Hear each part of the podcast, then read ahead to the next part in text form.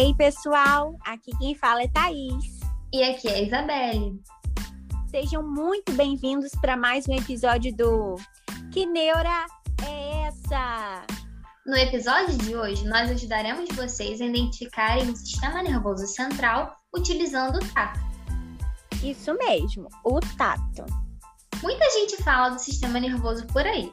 Provavelmente vocês já escutaram várias vezes nos jornais ou até já leram em revistas esse nome. Mas vocês já pararam para se perguntar o que de fato ele é? Ou onde ele está e qual é a sua função? Então hoje é o dia. Vem com a gente! No último episódio, nós falamos sobre os neurônios, as famosas células do sistema nervoso. A gente comentou sobre a contagem dos 86 bilhões e tudo mais, você lembra? Se não ouviu ou não lembrou, corre lá. Hoje, então, nós vamos compartilhar com vocês uma forma rápida e fácil de localizarmos o sistema nervoso central, utilizando as mãos. Para iniciar, coloque uma de suas mãos na sua cabeça, bem em cima do seu cabelo. Tocou? Hum, e quem não tiver cabelo? É, Isa. Quem não tiver cabelo pode colocar a mão aqui, em cima da região onde estaria o cabelo. Continuando, você está sentindo seu crânio. E aí, bem dentro do seu crânio, está localizado o encéfalo, que nada mais é do que aquela imagem de cérebro que você certamente já viu no Google. Só que, atenção!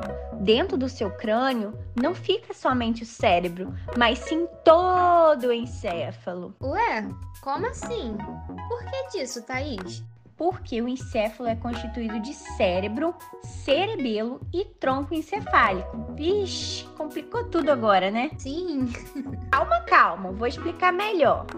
Vamos lá. Atenção para a mão na cabeça. Lembra que eu comentei que o que você está sentindo é a caixa craniana? Dentro dela está localizado o encéfalo, que é dividido em cérebro, cerebelo e tronco encefálico. O tronco encefálico está bem próximo aí à sua nuca, quase junto da sua coluna vertebral. E pessoal, se vocês não sabem onde fica localizada a nuca, ela está bem aí na parte de trás do seu pescoço. E os outros dois, cérebro e cerebelo, estão bem escondidos aí dentro da caixa craniana. Mas Thaís, por que dessa divisão? Boa pergunta, Isa. Nós dividimos as regiões por nome porque cada uma delas tem uma característica marcante e funções diferentes. Assim fica mais fácil de estudar e também de diagnosticar as doenças. É como se você pensasse por que cada dedo da mão tem um nome diferente. Porque cada um tem um jeitinho próprio, não é mesmo? O dedão é diferente do mindinho, por exemplo. Igual para o sistema nervoso central.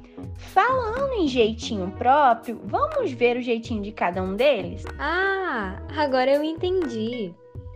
Bem, acho que podemos começar pelo querido cérebro. Ele é de fato a região que coordena grande parte do nosso organismo. Esse controle vai desde as nossas emoções, quando você fica apaixonado, por exemplo, dos movimentos, como levantar a mão para fazer uma pergunta, e até a fala e a consciência. O cérebro é uma das maiores partes do encéfalo. Já o cerebelo, ao contrário do cérebro, é uma região bem pequena que se localiza atrás e embaixo do cérebro. Incrivelmente, apesar de ser bem menor que o cérebro, nessa região está a maioria dos neurônios, acredita? E é também aí a região que permite o equilíbrio e a coordenação motora. Sabe aquela aula de dança ou quando você está andando de bicicleta? Exatamente essa região do encéfalo que fica bem ligada para você conseguir se equilibrar. Por último, nós temos o tronco encefálico, aí mesmo perto da nuca e facilita a comunicação entre as outras regiões do encéfalo e a medula espinhal. Ele funciona bem como um tronco de árvore mesmo, sabe?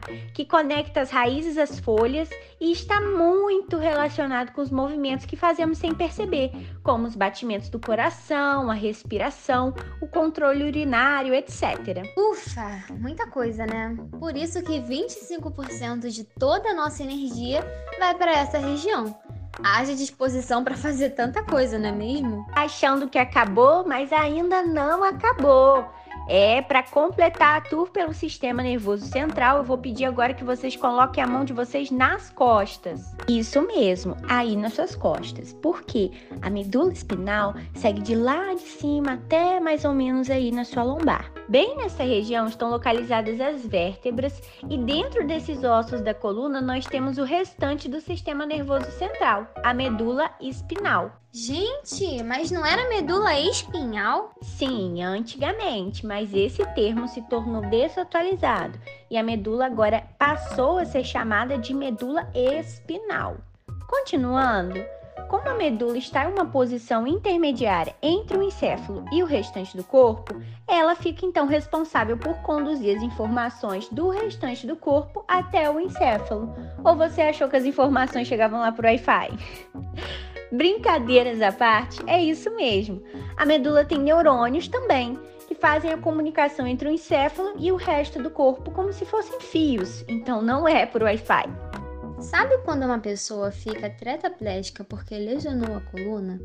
Então, ela ficou assim porque a lesão afetou as vértebras, que afetaram a medula, e os nervos, que são como uns fios que conduzem a informação do movimento do encéfalo para o corpo.